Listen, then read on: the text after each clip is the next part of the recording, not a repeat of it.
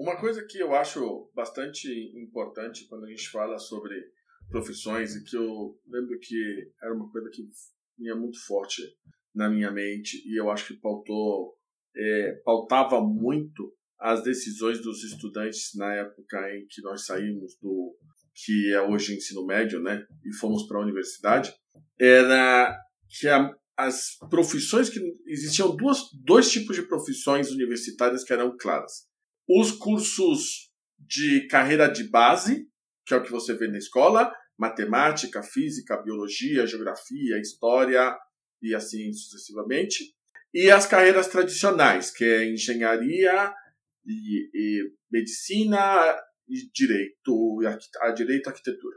Basicamente, eram, eram as carreiras. Se você não tivesse contato com nenhuma das carreiras que fossem tradicionais, não tivesse nenhum interesse, ali era muito provável que você acabasse cogitando essas carreiras, esses cursos de base, que até hoje são os cursos que mais formam pessoas no Brasil, até onde, até onde eu entendo. Yasmin, para você, essa ideia de que está limitada a esses cursos ainda era uma realidade?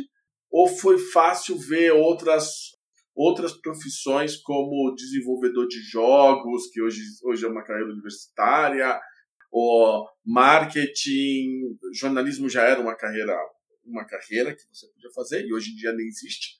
Mas foi fácil ver isso? Não, não foi fácil. É, eu, como eu comentei, né?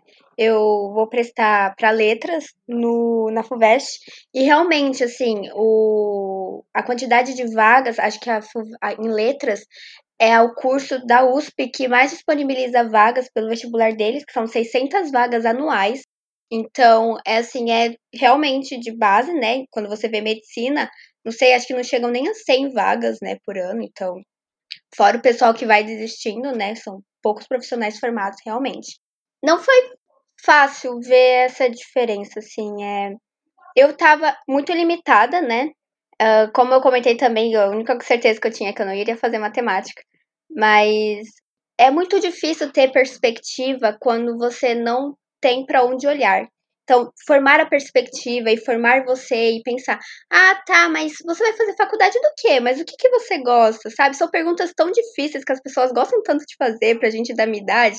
E assim, é muito difícil de responder, porque a gente tá muito limitado. E eu, na minha condição de hoje, né, eu sou uma pessoa, era muito mais antes, que não tinha perspectiva, que para mim fazer letra, é, uma pessoa que fizesse letras estava fazendo para ser professora, uh, uma pessoa que faz ciências biológicas faz para ser professora de biologia e afins.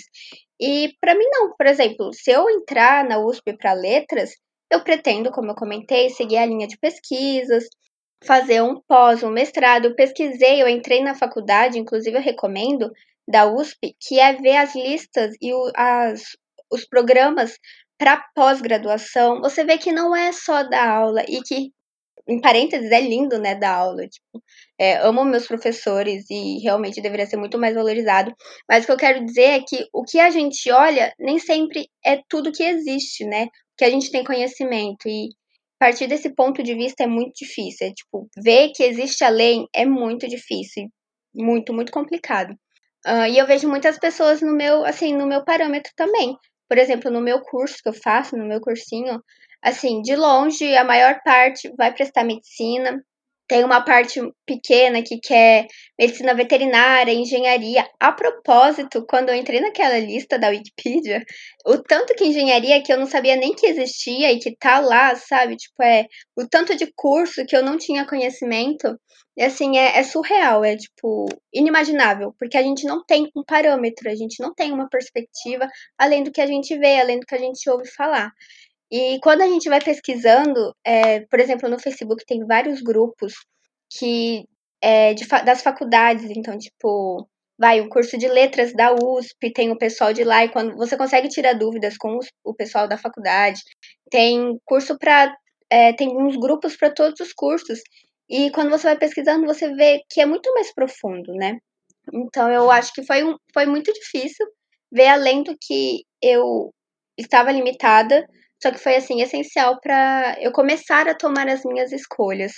Eu acho assim, acho que todo mundo deveria tentar pesquisar e procurar além do que tá vendo naquele momento, né?